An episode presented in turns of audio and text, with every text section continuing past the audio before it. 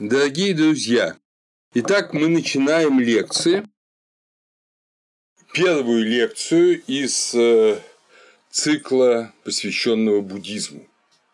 Но эта лекция, которую мы читаем 13 июля 2021 года, она будет посвящена не самому буддизму, а тому интеллектуальному, культурному, ну и отчасти историческому фону, в котором появился Сиддхартха Гаутама и в котором прозвучала проповедь Будды.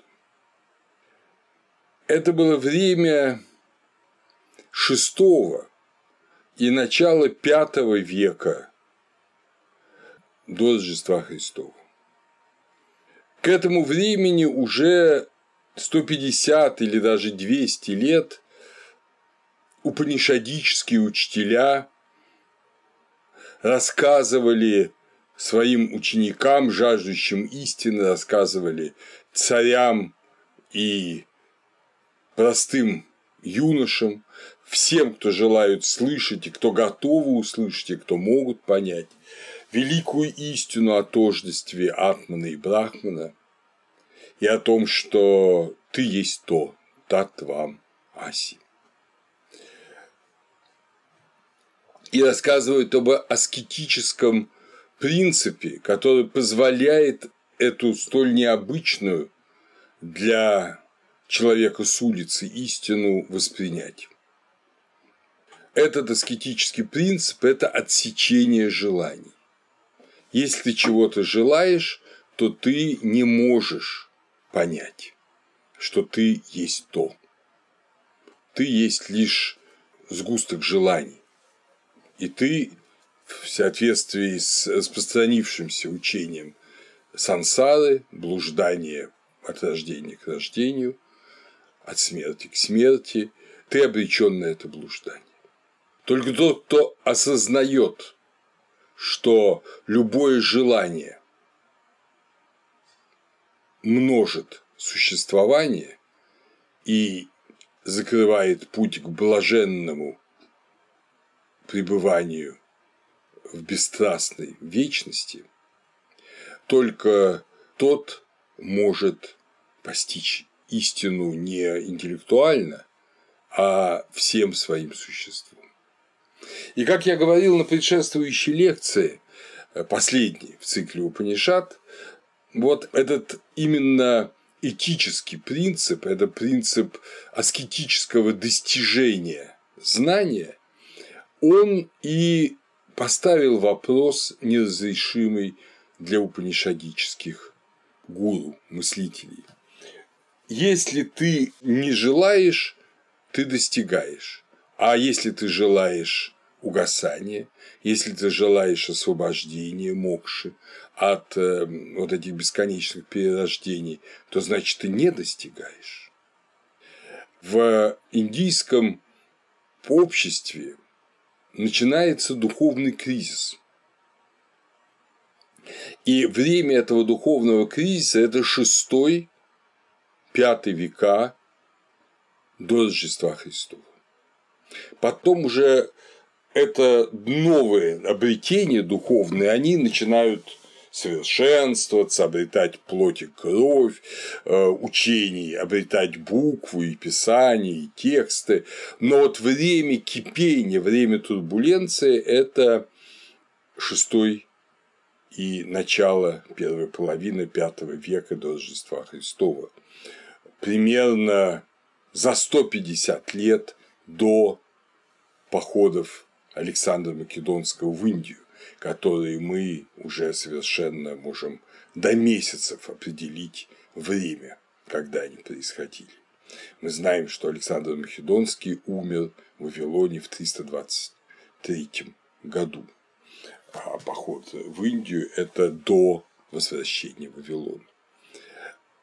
И вот один из русских историков древней индийской цивилизации Григорий Максимович Бонгот-Левин как раз в своей книге «Древнеиндийская цивилизация» в третьей главе «Шараманские проповедники» пишет между ранними Упанишадами и философскими и религиозно-философскими системами, принципиально независимыми от брахманизма, пролегает интервал примерно в полтора столетия.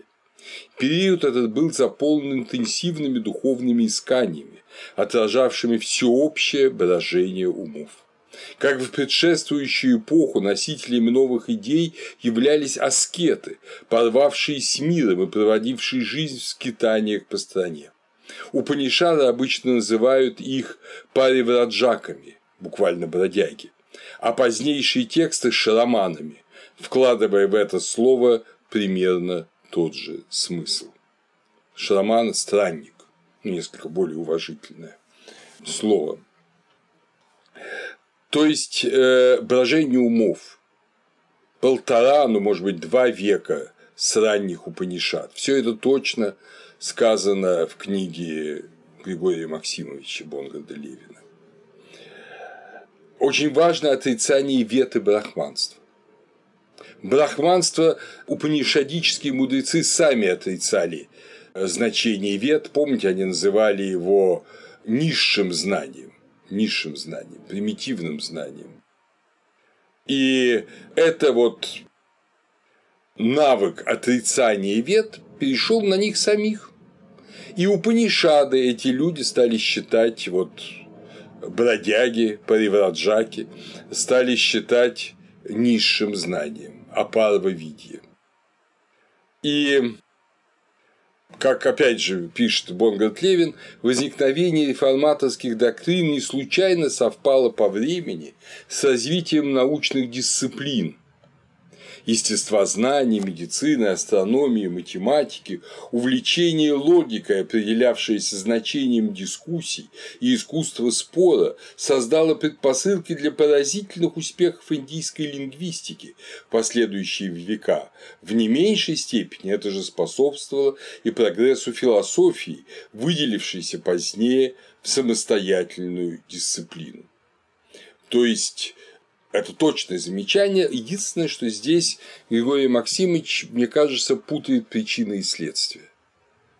Не учение вот Шароманов было причиной, было вызвано развитием философии, логики, астрономии, а скорее наоборот. Ну, вернее, эти два процесса были параллельны.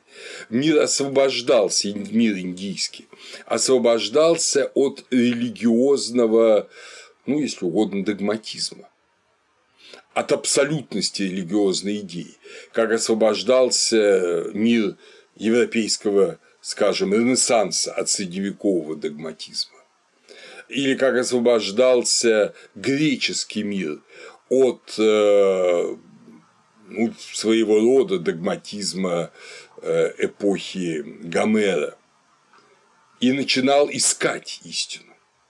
А результатом этого поиска, как и в Греции, как и в новоевропейской жизни, стала и наука, и философия, и математика, и медицина, и лингвистика, что особенно характерно для Индии. То есть начинается освобождение в религиозной сфере как и в Европе, да, с эпохи реформации, ну и со времени предшествующего реформации уже возникают э, учения, такие не укладывающиеся в лоно католической церкви. Как и в Греции, с эпохи даже Гесиода, но уж точно Пифагора и Ферикида, и Орфея, вот э, и Фалеса начинаются эти новые искания, искание мысли, желание понять, для чего ты живешь. Вот это желание понять, для чего ты живешь, оно характерно для эпох слома традиционной догматической системы. Я не говорю, что это, понимаете ли, традиционные догматические системы – это плохо. Нет, это форма бытия, в которой все понятно в которой есть цели, они определены задолго до тебя, они определены предками, мудрецами, открыты богами, мудрецам Риши, как угодно. Есть эти истины, и от тебя зависит, следовать им или не следовать. Большинство людей следует плохо, некоторые следуют прекрасно, но никто ни у кого не возникает сомнения в том, что это истины истинные. А вот тут, дорогие друзья, эти сомнения возникают. Истина истинная исчезает. И каждый сам для себя ищет эту истину. Люди с обостренным чувством гармонии мира пытаются для себя обосновать смысл своей жизни, смысл бытия и цели бытия. Уже никто, никакой авторитет тысячелетий, авторитет вет или чего-то еще не может помочь им. Так же, как и авторитет, там, скажем, религии Микенского периода, которую транслирует Гомер, или авторитет католический авторитет, там, скажем, Средневековья. Надо искать самому. Этот самостоятельный поиск для большинства людей э, незаметен. Большинство живут день за днем, не решая эти проблемы, отмахиваясь от них, и мы скоро увидим, что целая философская школа Индии так и называется. Вот, э, школой как бы жизненной обыденности. Ее называют лакаятика она отражает эти воззрения простых людей обычных людей, человека с улицы, который не испытывает жажду решения абсолютных вечных проблем, которые за него уже никто решать не будет. Он сам должен их решить для себя. Но, конечно, есть люди, которые этим не удовлетворены и стараются пойти дальше. Причем в Индии основные параметры даны. Это сансара, это закон кармы, это ведические и упанишадические принципы, вот надо определиться по отношению к ним. И мы увидим сейчас с вами, дорогие друзья, этому и посвящена нынешняя лекция, что практически все возможные варианты ответа на вопросы «зачем я?» и «зачем мир?» они в Индии в это время, в VI-V веке, проработаны, произнесены, зафиксированы и сохранились до наших дней в той или иной степени. И здесь есть огромное отличие от Греции. Дело в том, что поскольку в Греции ну, практически синхронно, да, философия возникает, и вот мировоззренческий этот дискурс возникает и в Греции, и в Индии. Может быть, в Индии чуть раньше, но это другой разговор. Но база разная. В Греции это Гомер, это полузабытая микенская религия, которая во многом что взяла из Крита, а Крит много взял из Египта, а многое переосмыслил. Вы помните все эти лекции, которые мы с вами читали на эти темы. И базы такой проработанной религиозной базы до деталей вроде бы нет. Мы ее не знаем а скорее всего ее и не было. Была народная религиозность, основанная на некоторой общей мудрости. И вот таким явлением народной религиозности, народного благочестия, народного объяснения смысла бытия является, конечно же, Гесиод, его космогония, его труды и дни. А в Индии все это было. В Индии была глубочайшая проработка ведическая, вот всех саведических самхит, брахманы, араньяки и, наконец, упанишады, э, мы знаем, что это тома, тома, таман сейчас. А тогда это были устно транслируемые идеи, корпус мыслей, корпус учений, потом зафиксированных письменно. То есть э, Индия была бесконечно более вышкалена культурно, духовно, философски, чем Греция. Это, может быть, кого-то уязвит, но это абсолютно так. Понимаете, здесь при всей моей любви к западной философии мы не можем этого отрицать. Это так. Понимаете, ничто не стоит рядом с корпусом ведических самхит Греции или где-либо на Западе. Такого просто нет. Поэтому и философия, которая образовалась, которая возникла после вот этого, ну, как бы упадка, после потери веры в традиционную религию в Греции, она яркая, но она была далеко не темой жизни, в общем, греческого общества. Она была и осталась ну, явлением для немногих.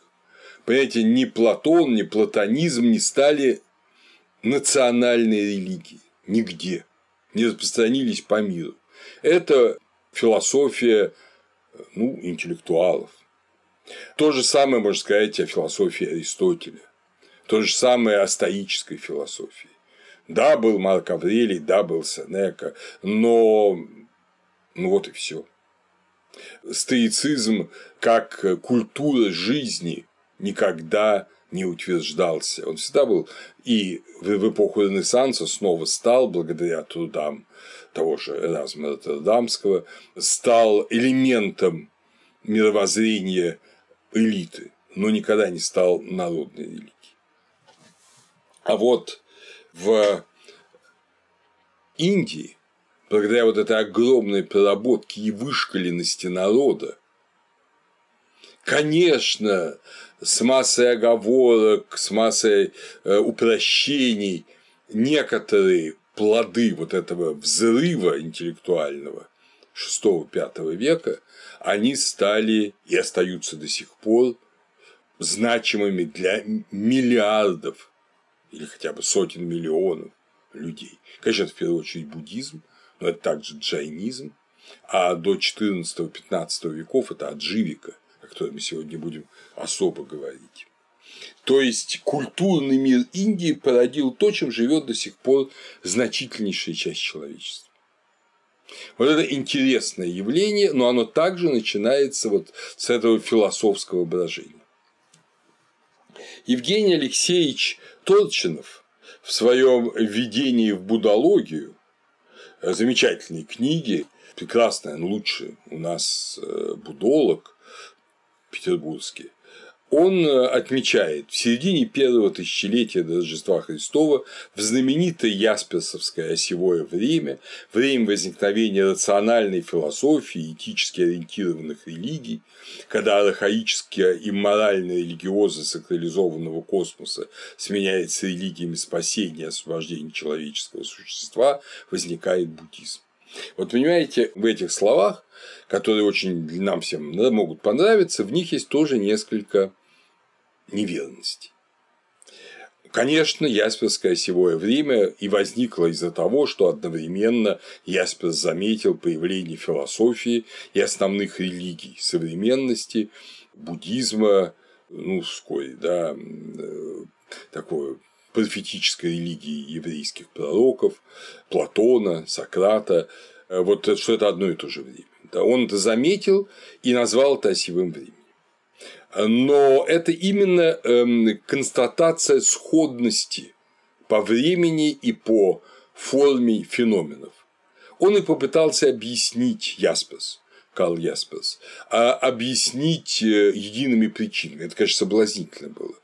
Но на самом деле эти причины похожи, но они коренятся каждый в своей системе. Никакого не было дуновения от Китая до Атлантики, которая создавала вот этот мир рациональной философии, этически ориентированной религии. Было другое. В нескольких культурах рухнули традиционные религиозные догматические системы. Почему они рухнули? В каждом случае причины различны. Да и, как мы уже говорили при сравнении Индии и Европы, да и рухнуло разное. В Европе, в Греции рухнуло совсем не то, что рухнуло в Индии, а в Китае, смею вас заверить, но не буду сейчас об этом говорить, когда будем заниматься, Бог даст, китайской религией. Об этом будем говорить подробно. Рухнуло тоже совсем иное. И возникло совсем иное. Осевое время да, как некое единое время вот такого процесса. А то, что у него одни и те же основания, в отличие от Ясписа и Евгения Алексеевича Толчина, кто принимает Ясписа на веру, у меня нет. Тем более, что я не раз говорил в своих лекциях, что таких осевых, таких осей мы, историки древности, знаем несколько. Одна из этих осей проходит в конце третьего тысячелетия до Рождества Христова по всему миру. Например, другая ось проходит э, следующая за ней в середине второго тысячелетия, ближе к концу второго тысячелетия до Рождества Христова, это как раз время прихода Арии в Индию, и э, в том числе и до этого, разумеется, это переход к земледелию, да, начало неолитической революции, ну и более ранние даже, может быть, какие-то явление. Об этом мне приходилось много говорить. Поэтому мы будем рассматривать не как некая обреченность, не как фатализм времени. Нет. Есть определенные причины, которые вызывают явления, близкие по форме в той или иной культуре. И вторая ошибка Торчинова в том, что как он характеризует то, что было до пресловутого ясперсовского осевого времени. Это архаическое и моральное религиозно сакрализованного космоса. Но это просто чепуха. Ну, видимо, уважаемый Евгений Алексеевич занимался буддизмом, но плохо занимался, скажем, Древним Египтом или Шумером. И ясно, что ни в Шумере, ни в Древнем Египте по всей видимости, ну и очевидно, что и в Ведах, нету вот этого имморализма сакрализованного космоса. Нету этого. Это, опять же, искусственное обобщение Ясперса, которое не стоит принимать на веру. То, что плохо знаешь, начинаешь э, характеризовать очень обобщенно. Надо постараться узнать глубоко, войти вот глубину той или иной традиции, увидеть ее красоту, сложность, гармонию, как того же, той же религии Древнего Египта, то, того же принципа Маат, того же принципа воскресения во плоти, чтобы ну, пережить, насколько все это непросто. И, кстати говоря, вот эти осевые времена, они, вот это осевое время, там, скажем, да, 6 века до Рождества Христова, оно в Египте не читается. Вот и для Египта его нет. И можно его за уши притягивать, конечно, говорить, что это саистская эпоха. Это... Ну, ничего особенного в саистскую эпоху мировоззренческого не было. Это не был взрыв, это не была революция. Оно ни в малой степени ничего подобного не было тому, что произошло в Индии или в Греции в это время. Ну вот это так вот такое вступление, чтобы мы увидели, как надо аккуратно реагировать, принимать те или иные авторитетные суждения. Теперь о датах. У нас более-менее определенная дата, которую принимает ЮНЕСКО и в 1956 году объявила празднование 2500-летия со дня паранирваны Будды, э, то есть смерти, да, полного угасания Будды, это 544 год до Рождества Христова. Большинством современных ученых принята и так называемая исправленная долгая хронология, и годом паранирваны Будды считается 486 до Рождества Христова. Но точно не позже. И когда Евгений Алексеевич точно говорит, что ни один серьезный буддолог не признает эти даты, это большая натяжка. Очень многие признают. Тот же Бэшем признает. Тот же мир Челиада признает. Поэтому э, да, конечно, ученые для того и существуют, чтобы спорить друг с другом, и, надо сказать, никакая другая дата не объявлена. Так что будем считать, по крайней мере, исправленную долгую хронологию 486 год за вот некую такую точку. Вот это время, когда умер Будда и когда, собственно говоря, возник или незадолго до этого возникла его учение и стало распространяться, которое мы сейчас именуем буддизмом. Вторая точка – это смерть Александра Великого, 323 год. Почему это важно? Потому что начиная с Александра Великого мы в Индии имеем четкую хронологию. И это четкая хронология, которая э, во многом соединяется с письменными памятниками, уже не транслируемыми устно на протяжении непонятно какого количества веков, как Веды и Упанишады, а написанным на скалах, на, ну, зафиксированным раз навсегда да, э, в эпиграфике, это эпоха империи Маурьев, которая возникает сразу же после ухода Александра Великого из Индии. По преданию, основатель империи Маурьев, Чандрагупта Маурья, э, или как его греки называли Сандракот, он э, еще успел познакомиться с Александром Македонским, хотел убедить его направиться вглубь Индии и завоевать центральную Индию, а самому стать его как бы правителем, его гитайлом да, диадохом для вот этой Индии, но Александр испугался идти так глубоко в чужую страну, не пошел, и то, что не сделал Александр, сделал сам Чандрагупта. Завоевав многих своих соседей, он создал Великую империю от Гималаев и Афганистана до ну, современного Тамилнада скажем так, до самой южной части Индии, которую он не завоевал, просто потому что там были союзные цари, которых он уважал.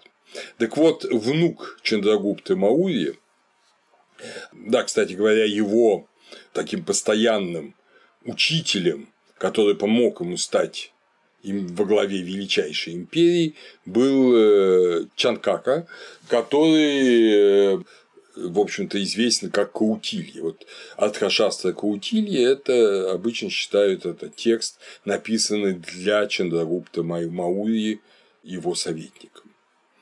Его сыном был Биндусара, внуком знаменитого Ашока, самый, наверное, великий правитель Древней Индии. И вот Ашока повелел высечь множество декретов, их находят до сего дня, по всему, по всей своей империи она стала еще больше, чем у Чандрагупты. И более того, большинство декретов написано на индийских языках, на брамине, но есть эдикты, написанные по-гречески, есть даже эдикт один, написанный на арамейском языке. И греков он называет среди своих подданных. И он послал учителей своей религии, а это буддизм, послал учителей своей религии на запад и на восток, и на запад, и до Греции, до Рима, до Египта они дошли и проповедовали. То есть мир сомкнулся, мир стал единым. Империя Маурьев – это 322-187 годы до Рождества Христова. Но характерно, что если Александр закончил свою жизнь в объятиях Роксаны, в общем, ну просто заболев, грубо говоря, присыщенный властью, оказавшись, может быть, не лучшим учеником своего учителя Аристотеля, но наиболее известным человеком древности, то Чандрагупта, его собеседник, ставший величайшим правителем, в конце жизни отказался от трона, принял джайнское учение, о джайнах будем говорить, наверное, на следующей лекции, и под руководством своего учителя Ачарья Пхадрабаху закончил жизнь от добровольного голодания в Шаравана Белоголе в Карнатаке, где до сих пор стоит храм около пещеры, где он умер в 297 году до Рождества Христова. То есть индийские великие цари они были верны этому религиозному поиску. Джайнская религия – это же тоже шарамана, это же тоже не брахманизм, это не Упанишады, не Веды, это новое. И вот цари исповедовали новые религии, новые религиозные системы и готовы были идти до конца, до принятия голодной смерти, что очень распространено у джайнов до сего дня. А что касается его сына, то он, Биндусара, он был как раз адживиком. Он был последователем адживиков. А его сын, внук Чандрагупты Ашока, э, сначала увлекся брахманическим учением, а потом не просто перешел в буддизм, а стал настолько убедительным и решительным буддистом, что распространил, как я уже говорил, его по всему миру от, э, по крайней мере, Индокитая, может быть и дальше, может быть и до Китая, до э, Средиземного моря. Но интересно, что Ашока, как, собственно говоря, и Чандрагупта, и Биндусара, они не были, вот в отличие от европейских религиозных правителей, которые были фанатиками и резали, и жгли тех, кто придерживался, скажем, не кальвинизма, а лютеранства, не католицизма, а протестантизма или там православия. В отличие от этого, индийские, вот, э, маурийские правители, они были исключительно веротерпимы. Среди эдиктов Ашоки, особенно для нас они интересны, там они все интересны, и об этике, и о этике войны, там, и отношении к животным. Это просто специальная тема, она выходит за тему наших лекций, но это безумно интересно. Это совершенно другой взгляд, это наш современный взгляд. Я не буду воевать, говорит ну, после завоевания Калинги, потому что жизнь всех людей бесценна. Я запретил охоту ради спортивного интереса на животных по всей своей империи только для необходимости пропитания может сделать позволительное убийство животного, а многих животных в том числе вполне съедобных, он запрещает убивать просто из-за того, что они прекрасны. В частности, павлина, который бы являлся символом династии, но и многих других животных.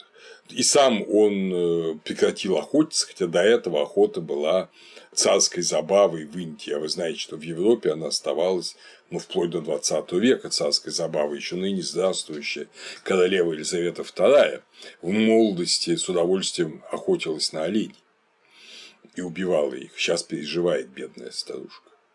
Но нам сейчас интересно другое. Нам сейчас интересно его отношение к религии. Сам себя или, по крайней мере, он велел себя называть, нигде себя не называет Ашока в декретах, он э, именует себя Диваном Пия, возлюбленный богов, или Пиядаси, прекрасный. Иногда и так, и так. Итак, в этом седьмом колонном декрете он пишет «Прекрасный, возлюбленный богов так говорит. Мои сановники Дхармы ну, то есть закона, да, порядка, пекутся о многообразных благочестивых делах. Они пекутся и о странниках, и о домохозяевах, о приверженцах всех вероучений, и в санху, то есть буддийское монашеское общество, и в санху мною посланы, они будут печься о ней. Также и к брахманам, то есть к последователям традиционной индийской религиозности, адживикам, мною послан, они будут печься. И к Ниргранхам мною послан, это джайны, они будут печься. И к приверженцам разных вероучений мною посланы, они будут печься. По отдельности у тех и у тех свои сановники, но мои сановники Дхармы и об этих пекутся, и обо всех иных вероучениях мы видим, что это реальная забота. И эта забота, как мы потом будем говорить, она воплощается в дела потому что сохранились там, скажем, об этом я опять же буду рассказывать, специальные пещеры для того, чтобы именно отживики или именно буддисты или именно джайны могли в них подвязаться в аскезе, строились храмы тех традиций, которые требовали создания храмов. Далеко не все этого требовали. В общем, всячески Ашока и другие Маурьи поддерживали все религии, а не только те, которой он принадлежал. Вот он говорит о многих религиях. Какие же это религии? Буддийская сама Непхала Сутта, это примерно первый век до Рождества Христова, это уже палийский канон, Дикханикая, она э, рассказывает такую э, замечательную историю, что царь Магадхи Аджасатту Ведихипутта в прекрасную лунную ночь беседовал со своими советниками и друзьями о многообразии религиозного опыта. И он вспоминал, что он пытался узнать у многих вот этих проповедников различных религиозных традиций, различных вообще философских воззрений, в чем смысл их веры. В это время врач его детей сообщает ему, что вот здесь недалеко остановился в окружении сотен своих учеников э, Будда, Сиддхартха Гаутама и Тадхагата, тот, кто достиг. И царь может с ним поговорить и узнать у него, правильны или неправильны эти учения. И вот Аджатасатту идет к кланяется ему и начинает ему рассказывать о тех учениях, как бы адептами которых, с основателями которых, проповедниками которых он познакомился и что они значат. Будда потом объясняет ему, что это значит, и в свою очередь дает ему ответы, ну, это же буддийская сутра, дает ему ответы, которые вполне удовлетворяют, и царь становится буддистом. Но для нас сейчас важен не этот конец, а важно то, что рассказывает царь о том, с чем он встретился вот в Индии того времени.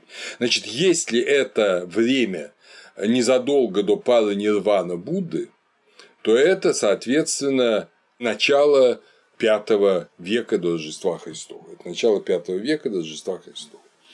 И я специально эта часть сутты великолепно переведена, как и все, что он делал, это великолепно. Это Александром Яковлевичем Сыркиным, потому что они во многом, как всегда, это в древних текстах, и есть много повторов, я их не буду от одного учения к другому повторять, но по поводу первого учения скажу. Прочту целиком, чтобы вы почувствовали просто вот этот аромат Индии. Безусловно, мы знаем, что эти суты Дикха Никаи, они все были кодифицированы так же, как и Веда и Упанишады транслировались в устной форме до того времени, когда они были на Цейлоне записаны в первом веке до Рождества Христова, когда стала угасать традиция устной трансляции. Так что, безусловно, этот текст расходит к более раннему времени, чем его фиксация в первом веке. Он нам доносит аромат 5-6 веков до Рождества Христова. Первый учитель, о котором говорит царь Магадхи, это Пурана Касаппа. Э, учение, которое он проповедует, будет названо в дальнейшем Акирьявада на санскрите, то есть бездействие, учение бездействия, действие бездействия. Или Ахету Вада – отрицание заслуг. Сам Пурана Касапа утверждал, что он всеведущий, все знает. Ну, для учителей это свойственно. Однако жизнь его закончилась, как пишется Дхаммападе, печально. Он решил покончить жизнь самоубийством и утопился. Опять же, здесь надо и понимать, что это буддийская интерпретация буддисты считали этих учителей э, своими противниками, своими врагами. В то время, когда жил Будда, в то время, когда жил Ашока через 300 лет после Будды, да, через 200, там, скажем, лет после Будды, в это время эти все учения процветали, буддисты с ними боролись. По известной человеческой слабости они пытались опорочить людей не споря столько с их идеями, хотя с идеями их спорили, и отсюда возникла философия, отсюда возникла вот это все и лингвистический, и логический дискурс, но э, в значительной степени просто сказать, что вот этот человек плохой, он лжец, он э, ну, самоубийца, там мы увидим потом, будут говорить, что он прелюбодей, там он э, обжора и так далее, и так далее. Но это несерьезно. То есть, если бы эти все люди были бы лжецами, прелюбодеями, обжорами и примитивными самоубийцами, то тогда бы, по крайней мере, века их учения бы не процветали, и тот же царь Ашока не давал бы деньги, средства, специальных чиновников не назначал для поддержки этих религиозных учений. Он был мудрым царем, и его на Микине, как говорится, провести было нельзя. И вот будем это иметь в виду просто. Итак, э, текст Дикха Никаи 1.55. Однажды господин, это господин, это Будда, Однажды, господин, я приблизился к Пуране Касапи. Приблизившись, я обменялся с Пураной Касапой дружескими, дружелюбными словами и почтительным приветствием и сел в стороне. Напомню, что речь идет о великом царе и странствующем философе, бродяге. Вот такое в Индии уважение к мудрости. И сев в стороне, я, господин, так сказал Пуране Касапи. Существуют ведь досточтимы Касапа, занятые в различных отраслях ремесел а именно сведущие в уходе за слонами, сведущие в коневодстве, колесничие, лучники, знаменосцы, распорядители в войске, распределяющие провиант, благородные воины, искушенные в набегах, не уступающие большому слону, герои, воители в кожаном панцире, дети рабов, повара, бродобреи, банщики, изготовители сладостей, плетельщики венков, красильщики, ткачи, плетельщики корзин, гончары, вычисляющие, считающие по пальцам, а также и занятые в других различных отраслях ремесел подобного рода. И они живут в этом зримом мире, зримым плодом ремесла. Им они радуются, и удовлетворяют самих себя, радуют и удовлетворяют мать и отца, радуют и удовлетворяют ребенка и жену, радуют и удовлетворяют друга и товарища, доставляют отшельникам и брахманам благодатные подношения, связанные с небом, несущие счастье, ведущие на небеса. Можно ли досточтимый Кассапа указать таким же образом зримый плод отшельничества – в этом зримом мире. Ну, Касап же отшельник, вот он задает такой вопрос. Что отвечает Пурана Касапа? Когда так было сказано, господин, Пурана Касапа так сказал мне.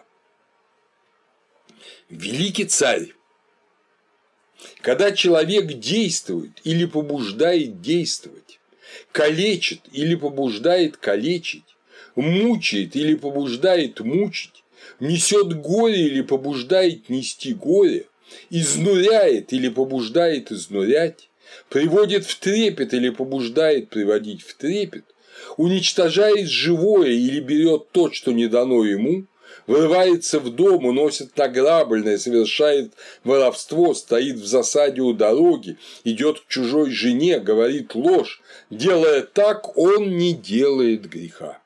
И пусть диском с краями острыми, как бритва. Он сделает живых существ на этой земле одним месивом из мяса, одной грудой мяса. Нет от этого греха, нет причастности к греху. И пусть он пойдет по южному берегу Ганга, убивая или побуждая убивать, калечи или побуждая калечить, мучая или побуждая мучить, нет от этого греха, нет причастности к греху. И пусть он пойдет по северному берегу Ганга, подавая или побуждая подавать милостиню, совершая жертвоприношение, нет от этого заслуги, нет причастности к заслуге. От подаяния, самообуздания, воздержания, правдивости нет заслуги, нет причастности к заслуге. То есть отрицается важнейшая особенность индийского к тому времени сформировавшегося сознания – это карма, последствия деяний. Что бы человек ни делал, у последствий этого нет. Отсюда и морализм. Так, господин, Пурана Касапа, будучи спрошенным о зримом плоде отшельничества, ответил мне, что действие незначимо. Подобно тому, господин, как спрошенный о манго стал бы отвечать о хлебном дереве, или спрошенный о хлебном дереве стал бы отвечать о манго, так же точно господин Пурана Касапа, будучи спрошен о зримом плоде отшельничества, ответил, что действие незначимо. Тогда, господин, я сказал себе так. Как может подобный мне, то есть царь, даже подумать о том, чтобы осудить отшельника или брахмана, живущего в его царстве? И вот, господин, я не высказал Пуране Касапи ни одобрения, ни порицания. Не одобряя, не порицая, я, будучи недовольным, не произнес недовольных слов и пожалел об этой речи. Не возмущаясь, поднялся с сиденья и удалился. Вот так себя ведет великий царь в отношении философа, в отношении проповедника, с которым он принципиально не согласен, который, более того, может быть, быть сочтен развращающим его царство. А он вот сделал так, не сказав ни слова, поднялся и удалился. Таково учение Пурана Касап. И морализм, и мы увидим, что этот имморализм, он сохранится долго-долго. Другое воззрение принадлежит Макхали Госали. Оно называется Нияти Вада. Нияти – это судьба. Учение о судьбе, фатализм, фаталистическая религия. А индийцы называли его Адживика. Возможно, от Адживат – пожизненный обед, потому что его монахи давали пожизненный обед. Адживика э, – это интереснейшее учение, которое, как я говорил, ему следовал отец царя Ашоки. Это учение, э, которое отрицает свободу воли. Вот вопрос свободы воли, вы знаете, вообще важнейший. В Индии большинство учений подчеркивают, что свобода воли есть. Человек сам своими деяниями выбирает свое будущее, свою карму.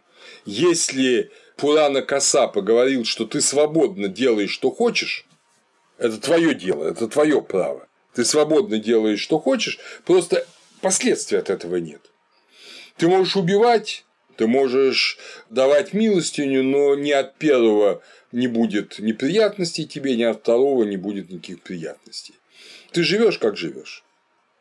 А Махали Гасала говорил о том, что, ну, грубо говоря, если ты убиваешь, или если ты даешь милостью, это потому, что такова твоя судьба. Не ты выбираешь между добром и злом, а ты предназначен к добру или козлу в данный момент. И ничего тут не поделать. Э, Мирча Илиада, э, посвятив специальный раздел Адживики в своей истории религиозных идей, указывает, а он это изучал-то глубоко, мы знаем, что это движение было уже сравнительно древним к моменту Махали Гасалы и предшествовало буддизму и джайнизму на несколько поколений. То есть в Индии фаталистическое учение о том, что, понимаете, вот как жить так, чтобы не стремиться. Да, вот был, помните, я с этого начинал лекцию. Как жить так, чтобы не иметь цели, не стремления. Потому что стремление всегда ведет к страсти и к перерождению. А вот Махали Гасала говорит, что не к чему стремиться. Твоя жизнь полностью детерминирована, да еще не в одном, а в тысячах твоих рождений. Опять же, не Пурана Касапа, ни Махали Гасалы не отрицают сансару. Сансара есть. Но Пурана Касапа говорит, что от твоих действий ничего в сансаре не меняется, а Махали Гасала как бы очень близко говорит. Да понятно, что ничего не меняется, потому что все это происходит не по твоей воле. Ты, если угодно, осуществляешь свою судьбу. Это, как у нас любят говорить, тебе на роду написано. И у нас очень многие люди являются фаталистами. Я стал пьяницей, ну, значит, так мне написано. я там э, не могу никакой сделать успеха в бизнесе, ну, значит, такой вот, я так, меня на роду написано. Очень удобная установка. Однако перейдем к описанию того, что происходило э, во время царской беседы.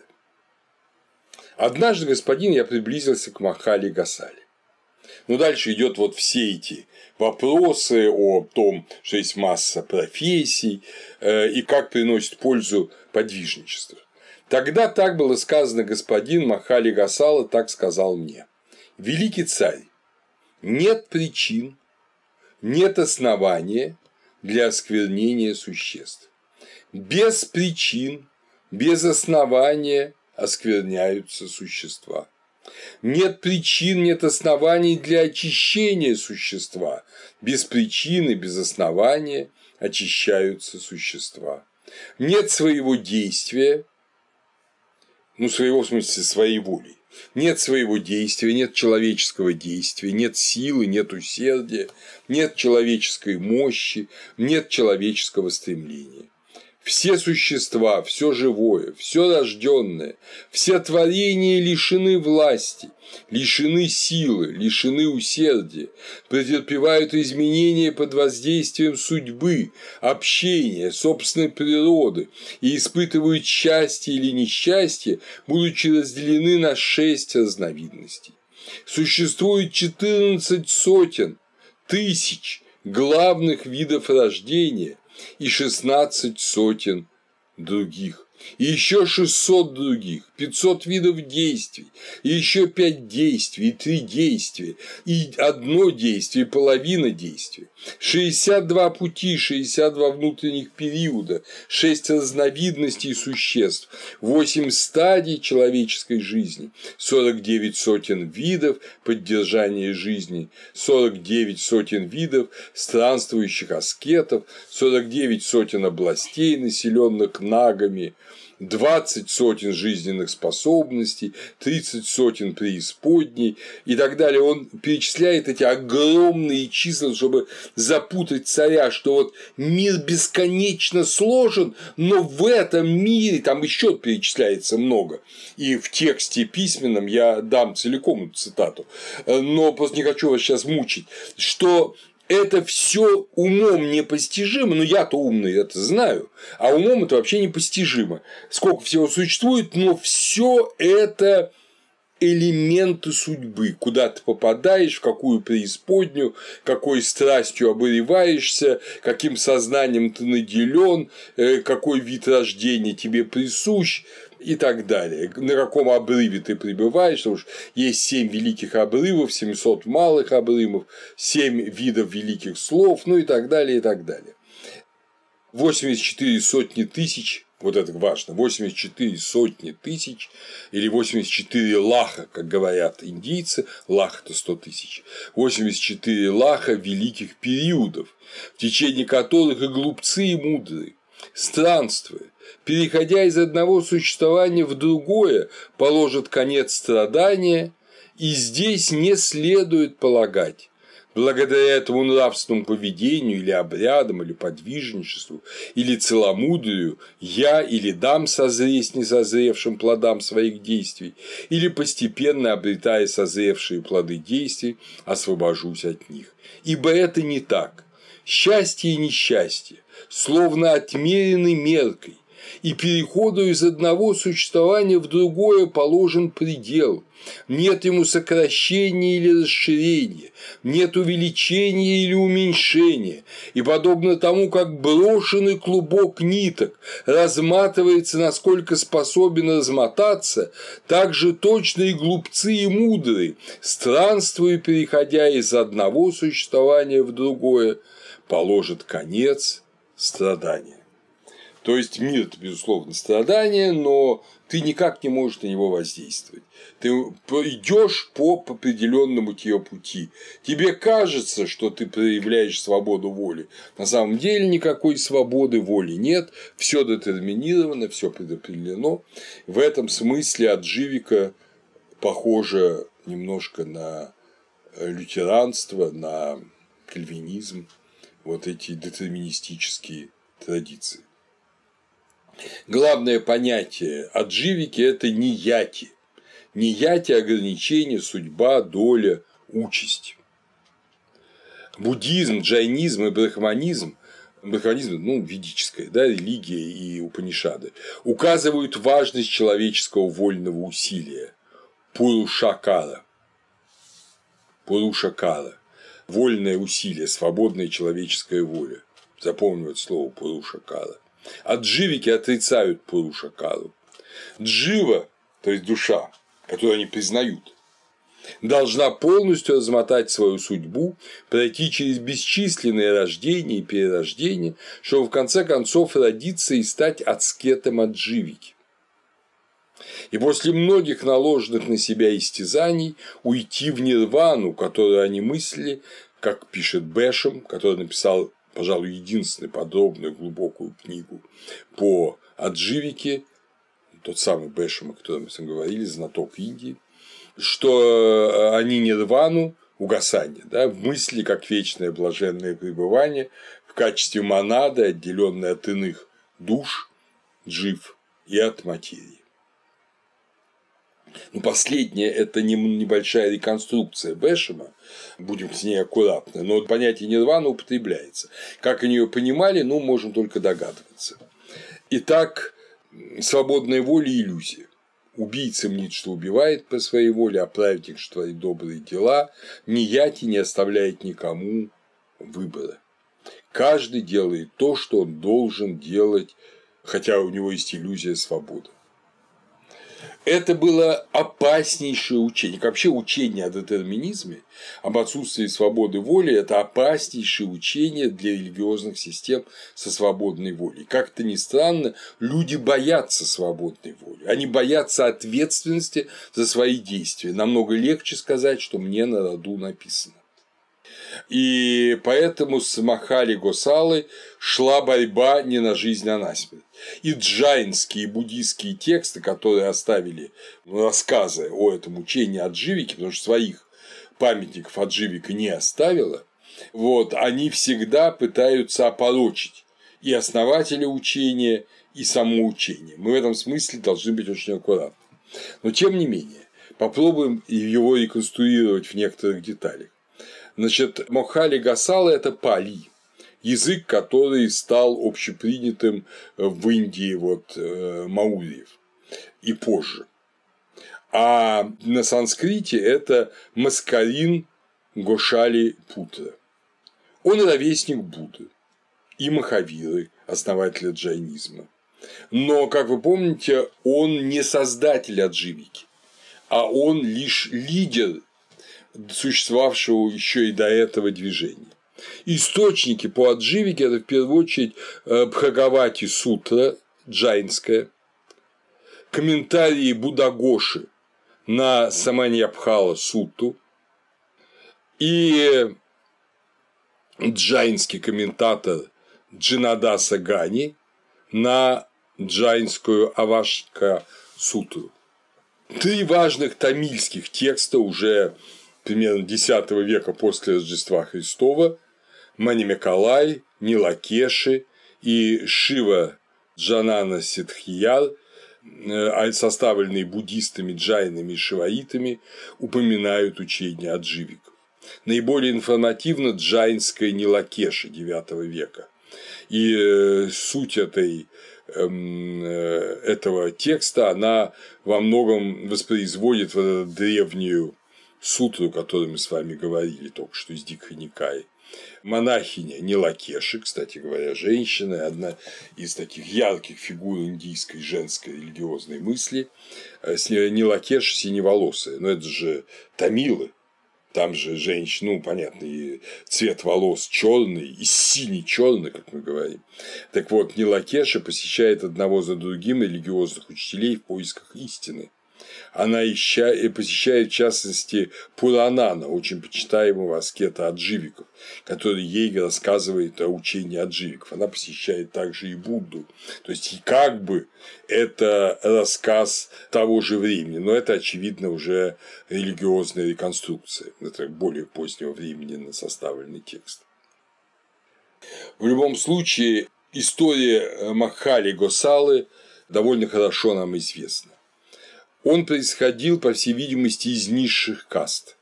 Его родители Мангхали, бродячие актеры и попрошайки, которые ставили сюжеты на религиозные темы. Такие люди есть в Индии сегодня. И вообще такие бродячие трупы актеров, которые ставят фрагменты Пуран, Махабхарата, Рамаяны, они очень распространены в Индии. Индия – страна, сохранившая традицию.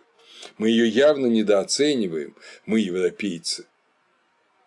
Э, он родился в деревне Саравана, как в переводе «заросли камыша». Само имя Госала – это навес для коров. Поэтому некоторые комментарии говорят, что он родился в коровнике одного брахмана и потому получил такое имя. Будагоша говорит, что Госала – беглый раб, и когда он убегал от своего господина, господин сорвал с него одежду, и поэтому вообще отживики ходят нагими. Но, по всей видимости, это совсем другая причина. Они действительно ходят нагими, и мы даже видим изображение ногих отживиков на некоторых стелах э, как раз Ашоки, некоторых памятниках Ашоки, в частности, когда и отживики пришли поклониться Будде во время его пары Нирваны, во время его смерти, они обнаженные. Но Бхагавати Сутра, значит, джайнская, говорит, что он наследовал дело отца. Как и отец, он был бродячим актером. Но, да, а имя Макхали, Маскарин, тот, кто несет бамбуковый посох, так объясняет знаменитый индийский филолог Панини. Был он бродячим актером, увлекся учением Махавиры. Он увидел джайнского проповедника Махавиру, создателя джайнизма, примерно через два года после того, как Махавира вышел на проповедь, увлекся этим учением, пристал к нему, пришел к нему на второй год его подвижничества, и около семи лет они были вместе.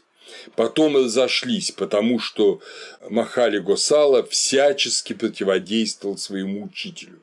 Например, он спрашивает, то есть он довольно судя по джайнским текстам, имел противный характер. Он, например, спрашивает во время прогулки Махавиру, вот это растение показывает на кунжут или сезам, это одно и то же, показывает это растение, что с ним будет? Это, говорит, растение вырастет, будет цвести, потом оно даст плоды, потом его используют люди, не помню, там в пищу или для пряжи.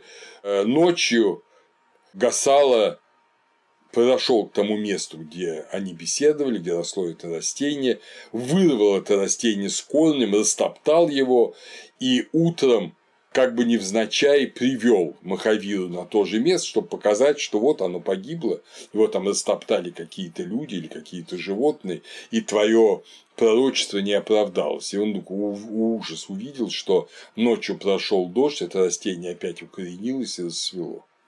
Вот такие вот шуточки. Или, например, Гасала подошел к аскету Весияна, который долгие годы стоял в одной и той же позе и весь завшивил. И Гасала вместо того, чтобы, как вы видели, по царю да, уважительно отнестись к подвижнику и не заметить этих вшей, никому не интересно, сказал, ты, говорит, что тут стоишь, чтобы стяжать благодать или чтобы кормить вшей? На что Висияна, произнеся некую формулу, должен был его испепелить священным огнем. Но Махавира спас его, он уменьшил эту силу огня, и Госал только чуть-чуть обгорел. Сам Гасал именовал себя Джина, победитель, так же, как и Махавира именовал себя. И вот из этих рассказов можно подумать, что ну какой же был гнусный человек, тем более, что рассказывается, это очень двусмысленно это говорится в тексте джайнском, что он жил у горшечницы Халахалы. Но слово «горшечница» употребляется, как и у нас, там профессорша, в двух смыслах. Раньше профессорша – это жена профессора, да, было? А теперь это может быть сама профессор женского рода, это профессорша. В XIX веке, в начале XX так не говорили. Вот и горшечница – это может быть и что она сама делала горшки, и она, как женщина, которая разделяла его идеи, предложила ему жить у себя, или что он э, сожительствовал с женой горшечника вот этой самой халахалы. Понятно, джайны намекают, что вот они такие вот, эти отживики. Коли на судьбе написано сожительствовать с халахалой, он с ней сожительствовал. В доме которой он жил в городе э, Саравати, Шаравасти, недалеко от Айотхи, в государстве Кашала, на границе Утар-Прадыша с Непалом в предгорье Гималаев Верхнем Ганге. Он пытался бороться с джайнами и умер в ярости, побежденный Махавирой. Так говорит джайнская версия. А э, сами адживики рассказывали, и вот это видно в этих уже тамильских текстах, что он умер в результате добровольной голодовки в течение шести месяцев через 16 лет после того, как возглавил движение. Вскоре, незадолго до смерти, вместе с шестью учениками он кодифицировал священные тексты отживиков, к сожалению, они до нас не дошли, и умер за год-два до Будды, то есть приблизительно, если исходить из модернизированной, да, старшей версии смерти Будды, это 484 год до Рождества Христова. Итак, Госала учил, что каждый должен пройти, как вы уже слышали, 8 миллионов 400 тысяч махакальп, и после этого он освобождается от страданий, кармического закона нет, нет никаких причин страдания в мире, и посвящение в их орден – это последняя жизнь перед нирваной. Но именно поэтому надо проверить, можешь ли ты быть монахом отживить или не можешь. Буддисты упрекали и джайны, зачем вообще монашество, если все равно предопределено все.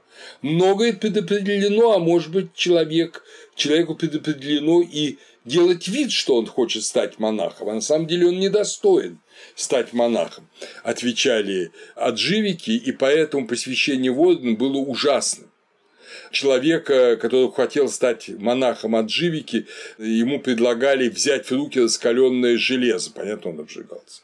Его закапывали по горло в землю, так что торчала одна голова, и по одному выдергивали все волосы. И, наконец, э, доведение себя до смерти, постепенно сокращая рацион пищи в течение шести месяцев, подобно Салекхане Джайнов – называется Цаликхан, эта традиция, тоже было распространено у отживиков. У них были очень строгие уставы, они не принимали подношений специально для них приготовленных. То есть нельзя было готовить для монаха. Вот что приготовлено в доме, то и выносили. Также не принимали от беременных женщин. Им самим надо есть. И от домов, где были собаки, потому что надо кормить собак, а не кормить странствующих монахов. Они жалели собак. Из домов, где мухи, потому что этим дома нечисты. Они собирались на свои собрания сабха в разных городах долины Ганга, имели репутацию магов, колдунов, предсказателей будущего. В их орден принимались и женщины, но мы о них ничего не знаем. Орден поддерживали главным образом, отживиков главным образом поддерживали богатые торговцы.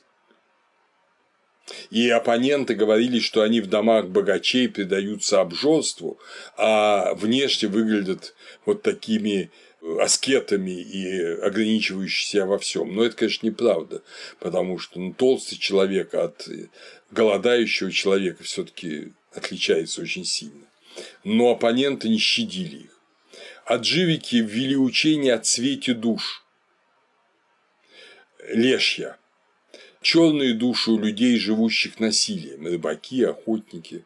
Синие – это монахи с жизнью подобной воровской, то есть монахи не отживики, ложные монахи. Красные – это монахи души, включая джайнов. Джайнам они были близки вообще-то. Зеленые – это отживики миряне, белые – отживики монахи, и сверхбелые – парама сукка – это учителя отживики. Гасала и другие, Нанда Вачха, Киса Санкичха и другие. Отживики изучали природные метаморфозы в мире растений и насекомых и указывали, что так же, как неизбежно из семени прорастает росток, из э, гусеницы э, происходит куколка, а из куколки бабочка, также точно и разматывается вот эта нить э, бытийная от рождения к рождению у людей.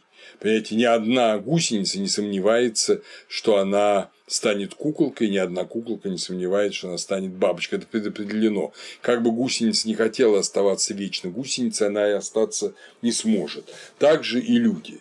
Это учение называли на санскрите Парина Мавада – учение о природных изменениях. Как я говорил, император Биндусара второй император династии Маурьев, который в 297 году взошел на престол и правил до 270-х годов, до Рождества Христова, он был отживик. Его учителем был Пингалаватса или Джанасена, брахман из секты отживиков. И жена его, королева Субхадранга, также Агамахеси еще ее называют, также была брахманкой и принадлежала к движению отживиков из Чампы. Вы помните, на седьмом и колонном эдикте Ашоки отживики называются впереди джайнов, сразу после буддистов, которым принадлежит сам Ашока, брахманов и перед джайнами, и уж тем более перед другими учениями, называют адживиков. Ашока давал им, и его наследник давал им искусственные пещеры, его наследник, его внук Дашарадха, давали им искусственные пещеры для жизни. А таких пещер до сих пор существует несколько, Естественно, отживиков уже нет, но пещера – это археологический памятник. К северу от Гаи, в современном Бихаре, недалеко от места просветления Будды Парнирваны. Это две пещеры в горах Барабара, которые от Шока дал на 12 год своего правления, и одна пещера, которую он дал на 19 год правления. И э, Дашарадхой в Нагарджуне была дана пещера Гопи. Эти пещеры очень красивые, а часто с э, прекрасной резьбой. И там написано, что они даны отживикам. Пещера Дашарадхи дана в 232 году, то есть через несколько веков да, после смерти Госалы. Это квадратные круглые залы с отполированными стенами прекрасной акустикой. Бэшем, который посещал эти пещеры, отмечал, что стены отполированы так невероятно, то есть технически это даже невозможно сделать, что во внутреннем круглом зале где, видимо, проходила медитация, можно сейчас читать газету. То есть так отражается от стен свет сравнительно небольшого отверстия входа, что можно э, читать. На юге Индии Адживики существовали до, до конца XIV века. Есть 17 упоминаний в списке налогообложения. Тут же, как говорится, не будешь сомневаться. У адживики был специальный налог, которым цари облагали э, адживиков, чтобы они содержали свою секту, свою общину. Эти налоги не были разорительны, но очевидно, что они уже не поддерживались государством, не считались, как во времена Ашоки, государственной религией. Эти памятники расположены в центральной части Декана, Карнатака, Северный Тамилнаду, Анхрапрадеш до Пандишери. Тамильские отживики пришли к выводу, как мы знаем из некоторых текстов, о том, что мир неподвижен, что времени нет – Хотя мы можем говорить о моментах бытия, говорит монахи Недакеши, аджигвский учитель Пуранан, но в действительности вовсе времени нет. Ну, понимаете, если есть предопределенность, то следующий вывод, что времени нет, потому что, как ни странно, время коррелирует со свободой воли. Во времени мы свободны. Если есть детерминированность, то, соответственно, нет не только свободы, но нет и времени. Вот к этому выводу непростому, такому же выводу пришел Парменид, как вы помните из греческих философов. Это учение э, называли авичалита нитья твам, э, недвижимое ныне. Бесконечный мир проходит бесконечные циклы, и каждый человек проходит бесконечные циклы, вы помните их, 8 миллионов 400 тысяч, 84 лаха, но уже на средневековом юге в X там, веке, в IX-X веке после Рождества Христова, отживики учили, что блаженной вечности достигают очень немногие, а остальные только освобождаются на время. Мандала мокша, а потом цикл перерождения начинается вновь. То есть частота учения утрачивается. Появляется почитание Госалы как Бога, что э, Госала – это Бог – а основоположник э, учения – это кто-то другой. Иногда вот именуют как раз того человека, с которым беседовал Нидакеша, это Пуранан. Как вы понимаете, Пуранан – это кто иной, как Пурана, этот отрицатель и моралист, вот известный моралист. Но адживики восприняли учение, о котором мы сейчас будем говорить, учение Пакуды Качаяни, учение о вечности, о недвижимых сущностях. Э, об этом чуть позже. И они говорили, что каждая джива вечна. Ну, понятно, если она перерождается, достигая нирваны, она сама по себе вечна. Но джива, если опять говорили вещь, которая, ну, понимаете, разрушает вот наше представление. Мы же как говорим, душа, мы себе представляем, что это некое такое астральное тело, ну, вроде даже похоже на наше, но отживики подчеркивали, что джива неразрушима, целостна, атомарна, и что она простирается на 500 йоджан. А йоджана – это единица длины, соответствующая в разное время Индии от 8 до 12 километров. То есть каждая душа простирается, как вы понимаете, на тысячи километров.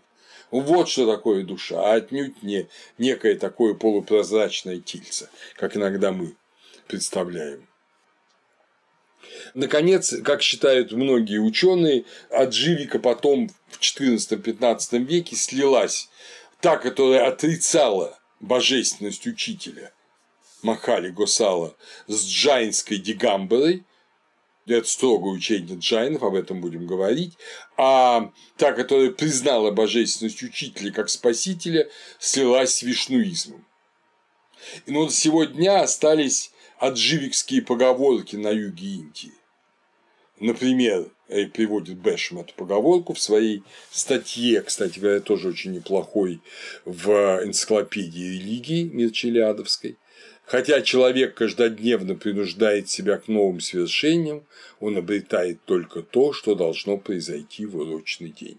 Ну, типичная нияти, типичная. Книга Бешема «History and Doctrines of the Адживика» 1951 года, много раз переиздававшаяся, потом и в Англии, и в Индии, по-моему, последний раз в 2002 году в Дели, это классическое исследование по адживике. Очень хорошая статья Хорнеля от Живика в энциклопедии религии и этики. Можно ее посмотреть. Ну и, конечно, Натальи Железновой книга «Дигамберская философия от Умасвати до Немичаидры». Это историк-философские очерки. Это Москва. Восточная литература 2012 года. Она тоже очень интересна. Э, вот это она, э, Железнова вообще специалист по джайнам, и когда будем говорить о джайнах, мы о ней будем говорить подробнее, но э, у нее и очень неплохой, очень интересный, очень серьезный и фундированный анализ и отживики. Следующее учение – это воззрение Аджиты Кесакамбали. Как о них рассказывается в Дигха-никае. Однажды, господин, я приблизился к Аджите Кесакамбали. Можно ли досточтимый Аджита указать таким же образом зримый плод отшельничества в этом зримом мире? Ну, то есть я пропускаю огромный кусок да, разных профессий. Когда так было сказано, господин, Аджита Кесакамбали так сказал мне. Великий царь, нет подаяния, нет жертвоприношения, нет возлияния, нет созревшего плода добрых и злых действий, нет этого мира, нет другого мира, нет материи, нет отца, нет самопроизвольно родившихся существ, нет в мире отшельников и брахманов, находящихся на надлежащем пути, в надлежащем расположении духа, которые, познав и увидев собственными глазами и этот мир, и другой мир, возглашают истину. Этот человек состоит из, э, этот, ну, в смысле, вообще человек, этот, как любой человек, любой человек состоит из четырех великих элементов, и когда исполняется его срок, то земля из него возвращается и входит во всю совокупность земли, вода возвращается и входит во всю совокупность воды, огонь возвращается и входит во всю совокупность огня, воздух возвращается и входит во всю совокупность воздуха, жизненные способности соединяются с пространством. Вот четверо людей и носилки, пятый. Взяв умершего, они идут до его места сожжения и произносят слова о нем, а там остаются серые кости и в конце подношения пепел. Подаяние – это угнетение глупцов, и те, которые проповедуют пользу от него, ведут пустую, лживую болтовню. То есть, как вы понимаете, Бэшем переводит это место, этот текст немножко более так красиво, но это очень точный перевод Сыркина. И, как вы понимаете, смысл какой? Ничего нет, того мира нет, этого мира нет, религии нет, Бога нет, и смертью все заканчивается. Вот люди поднимают тело умершего, сжигают его на костре, пепел, кости, его субстанции возвращаются, понятно, к земле, к воде, и конец, и наступает конец. Мир возник сам по себе, его элементы вечны. Существует только этот мир, Лока. Поэтому и называют его Лока Аята – мирская точка зрения, точка зрения обычных людей. Локаятика – это материализм. Это древнеиндийский материализм. Он вполне существует. Э, единственная реальность материя, цель жизни не разрушительные, не мучительные в конечном счете наслаждения. Их иногда называли чарваки, от слова чарувак – красивая речь, или, называли, или от слова чарв – есть жевать, ну, имея в виду, что вот они любили поесть. Но, как говорится в Сарвада Рашанасана Граха тексте многие люди, считая единственной целью жизни богатство и удовольствие, и отвергая иной мир, следуют только учению чарваков. Локаятики, говорил Джайн Харибхадра Шаддаршана-самуччая, я беру цитату из Наташи Исаевой. Локаятики говорят так. Нет Бога, нет освобождения, нет должного или недолжного, нет плода заслуги или греха. Еще их называют настика по этимологии Панини настика мата от наасти, то есть тот, кто не верит в существование иного мира. Наасти нет иного, нет иного, наасти. Паралоком насти иной мир, а вот его нет. Последователи Настики объясняется в другом тексте те, кто не признают авторитет вет. В 12 книге Махабхараты не раз упоминаются Настики. Настика – обычное мирское учение. Так живут миряне, так жили, вернее, миряне Индии, обычные люди Индии вот э, в шестом, четвертом, ну и до, да, практически до XIV века до Рождества Христова. То есть ну, мы не знаем, правда, когда закончилась Настика.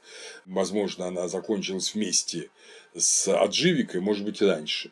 Но, безусловно, она была вот в это время династии Мауриев и после огромное число было в Индии материалистов, которые считали, что со смертью кончается все и ничего нет, никакого перерождения, они отрицают сансару, в отличие от адживиков. Никакой сансары нет. Вот, карма есть в том смысле, что ну, если ты делаешь какие-то дела, которые портят здоровье, ну, скажем, как мы сейчас сказали, пьешь водку пьешь бочками, то ты, понятно, зарабатываешь цирроз печени. Не надо этого делать, чтобы не страдать. Сам основатель, с которым беседует э, царь Магадхи, Аджита Кесакамбалин, Аджита непобедимый. А Кесакамбалин – это по-разному переводится. Бешен – волосяное одеяло, Шохин, Владимир Шохин, в одежде из человеческих волос, но слова человеческих здесь нет. А в одежде из волос-то, может быть, он сам имел очень длинные волосы и в них как бы одевался, а сам был голый, а возможно, он носил плащ из волос, отсюда волосяное одеяло, которое, ну, вот было одной из форм, да, э, такой власеницы. Он тоже современник Будды, тоже Шарамана. Однако и э, Аджита Кисакамбалин создает монашеское общежитие, удивительная Индия, где даже отъявленные материалисты создают монашеский орден. Почему?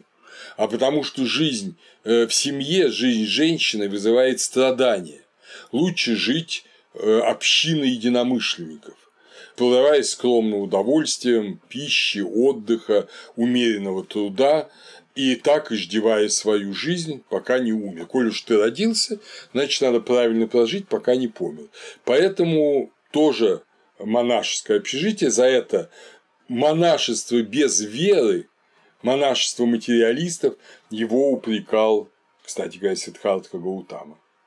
И, наконец, еще одно учение, которое мы с вами очень коротко скажем, это как раз учение Пакутхи Качаяны, которое именуется Сассатавада. Сассата – это вечный, учение о вечных элементах. Или как его называют в современной европейской философии от слова eternity – вечность, этернализм. Судя по родовому имени Качаяна, он отпрыск древнего и славного брахманского рода. Пакутха э, выделяет семь атомарных начал. В этом он тоже близок к Эмпидоклу. Неизменный атман, логос каждой вещи. То есть у каждой вещи, от мошки, от искры пламени до конкретного человека, самого Пакутхи или царя Магадхи, есть свой атман, и он неизменен. Он вечен.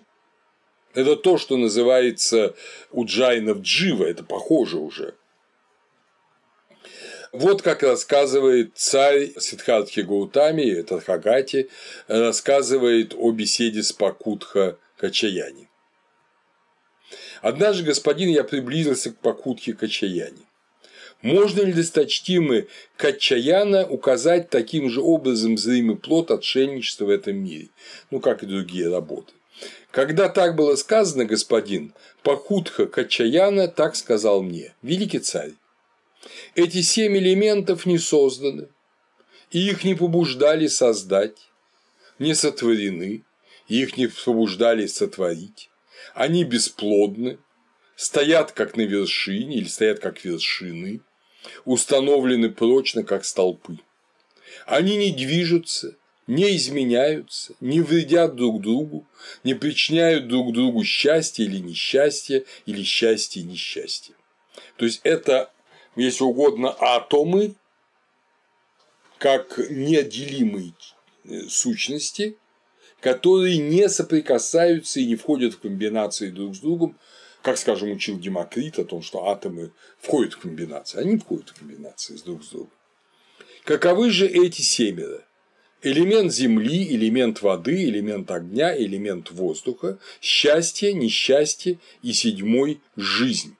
Эти семь элементов не созданы, их не побуждали создать, не затворены, их не побуждали сотворить, они бесплодны, стоят как вершина, установлены прочно, как столб – они не движутся, не изменяются, не вредят друг другу, не причиняют друг другу счастье или несчастье, или счастье и несчастье. Нет здесь убивающего или побуждающего убивать, слушающего или побуждающего слушать сознающего или побуждающего сознавать.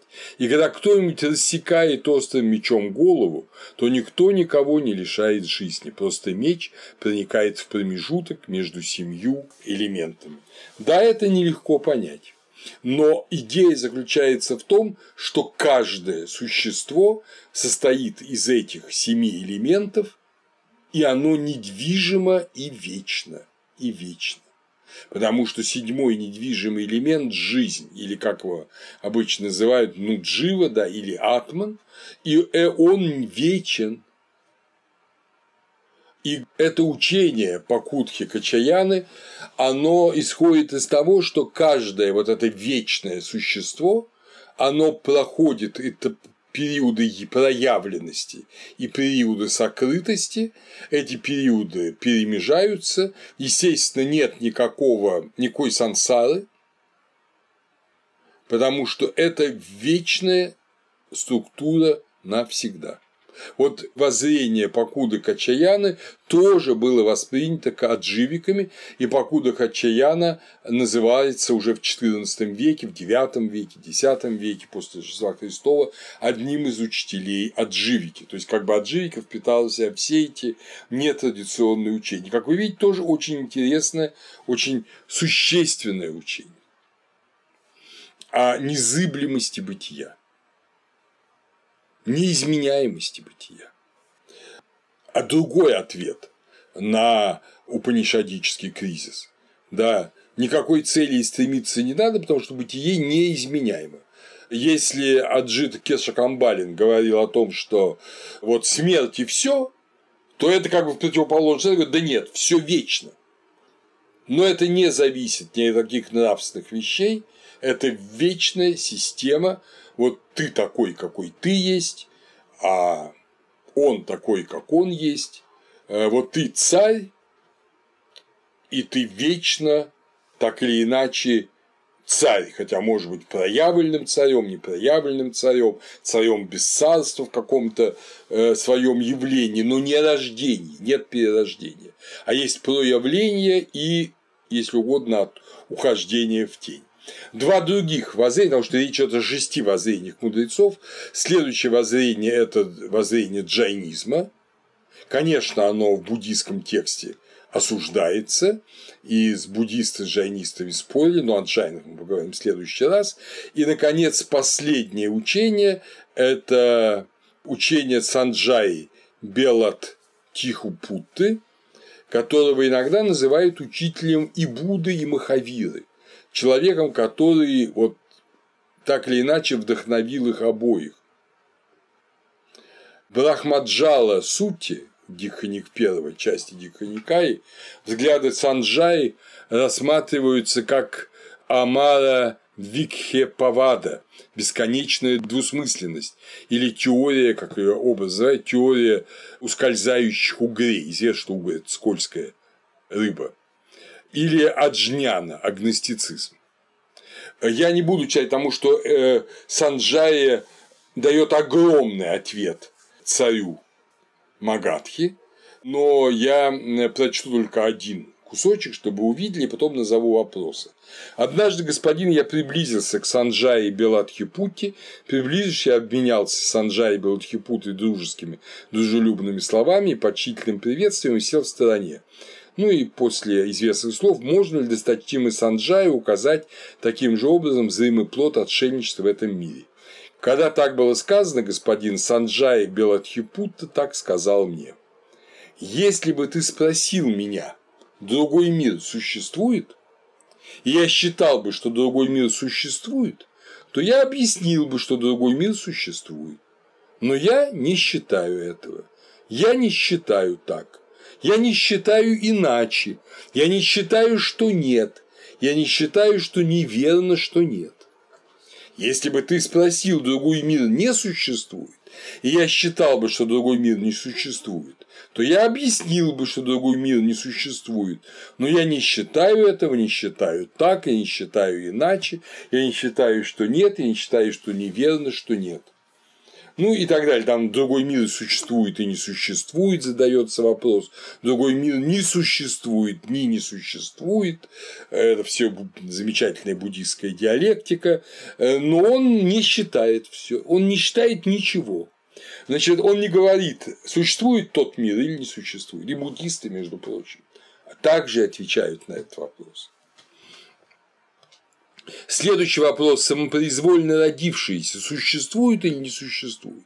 Также он дает вот эту полную палитру ответов, из которой совершенно ясно, что он не дает ответа на этот вопрос. Что такое самопроизвольно родившийся? Это, ну, помните учение о первоначальном существе, о э, великом человеке, великом Пуруше, вот э, что он сам, или Брахме, о Боге, который сам создал себя. Нет, он не говорит да, не говорит нет. Не говорит, что это он не знает. Следующий вопрос. Созревший плод добрых и злых дел существует? То есть есть карма. Есть карман, вот этот плод добрых и злых дел. Опять же, да, здесь Будда говорит твердо, существует. Существует. Если по поводу первых двух вопросов Будда будет говорить то же самое, то третий вопрос, да, существует. И плод добрых дел, и плод злых действий. А он, подобно да, гностикам, с которых мы начали сегодня разговор, он говорит, э, не знаю, не знаю. Я не считаю, что неверно, что нет, я не считаю так, я не считаю иначе опять. Ну и, наконец, последний. Он использует слово «татхагата», тот, кто достиг тот, кто вышел за пределы, так можно перевести это слово, Татхагата. Так себя сам Будда велел называть, сам Сиддхартха Гаутама, после того, как он встретился первый раз после самадхи, после просветления с шестью монахами в лунной роще Сипатана под Бенаросом. Он говорит, не называйте меня больше Сиддхартха, я Татхагата. Так вот, он тоже, если бы ты спросил меня, Татхагата существует после смерти, я не знаю. Существует Тхагата после смерти или не существует? Кстати говоря, то же самое и, буд, и буддисты считают. То есть из четырех вопросов, которые разбирает Санджая Белатхипутта, беседуя с царем, только один вопрос, к которому расходится он с буддистами. Действительно похоже на... И с джайнами, кстати говоря. Но с джайнами расходится по последнему вопросу, джива существует для джайнов. Об этом мы поговорим в следующий раз. Но сейчас вот вы видите, дорогие друзья, я вам рассказал об этой огромной палитре, бурлении мысли. Вот мы сейчас После лекции войдем опять в обычный наш мир, встретимся с нашими друзьями, с нашими знакомыми, будем говорить о разной чепухе, но, конечно же, поговорим о чем-то глубоком. Если вас бы не интересовало глубокое, вы бы не пошли и не слушали бы мою лекцию. И э, вот вы увидите, что эти люди, которые встречаются вам, они также разделяют одно из этих суждений одно из этих шести философских суждений с небольшими вариациями которые, разумеется, и христианство, и ислам в какой-то степени относятся, потому что ислам верит в иной мир, да, христианство верит в иной мир, ислам верит в существование нерожденного, э, христианство верит в существование нерожденного, вот, ислам не признает свободы воли, христианство в своих старых традиционных католическом, православном и, так сказать, дохлокедонском изводах признает свободу воли, гномическую волю признает. То есть мы видим, что это в принципе то, о чем говорит современный мир.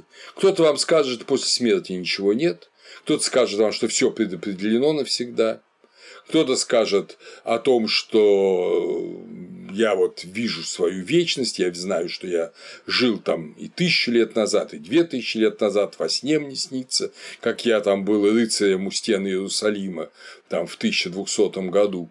Вот, а кто-то скажет, что это полная чепуха. Вот такое же время было и в Индии. Это было время бурления и поиска. Отличается оно от нашего времени только тем, что тогда бурлило и искало почти все индийское общество, хотя большинство, конечно, довольствовалось лакоятикой. А у нас сейчас не бурлит и не ищет. И ищущих и бурлящих немного. Но от нас с вами, дорогие друзья, зависит, станет и хотя бы на одного больше или на одного меньше. Итак, следующая лекция, я надеюсь, будет посвящена джайнизму.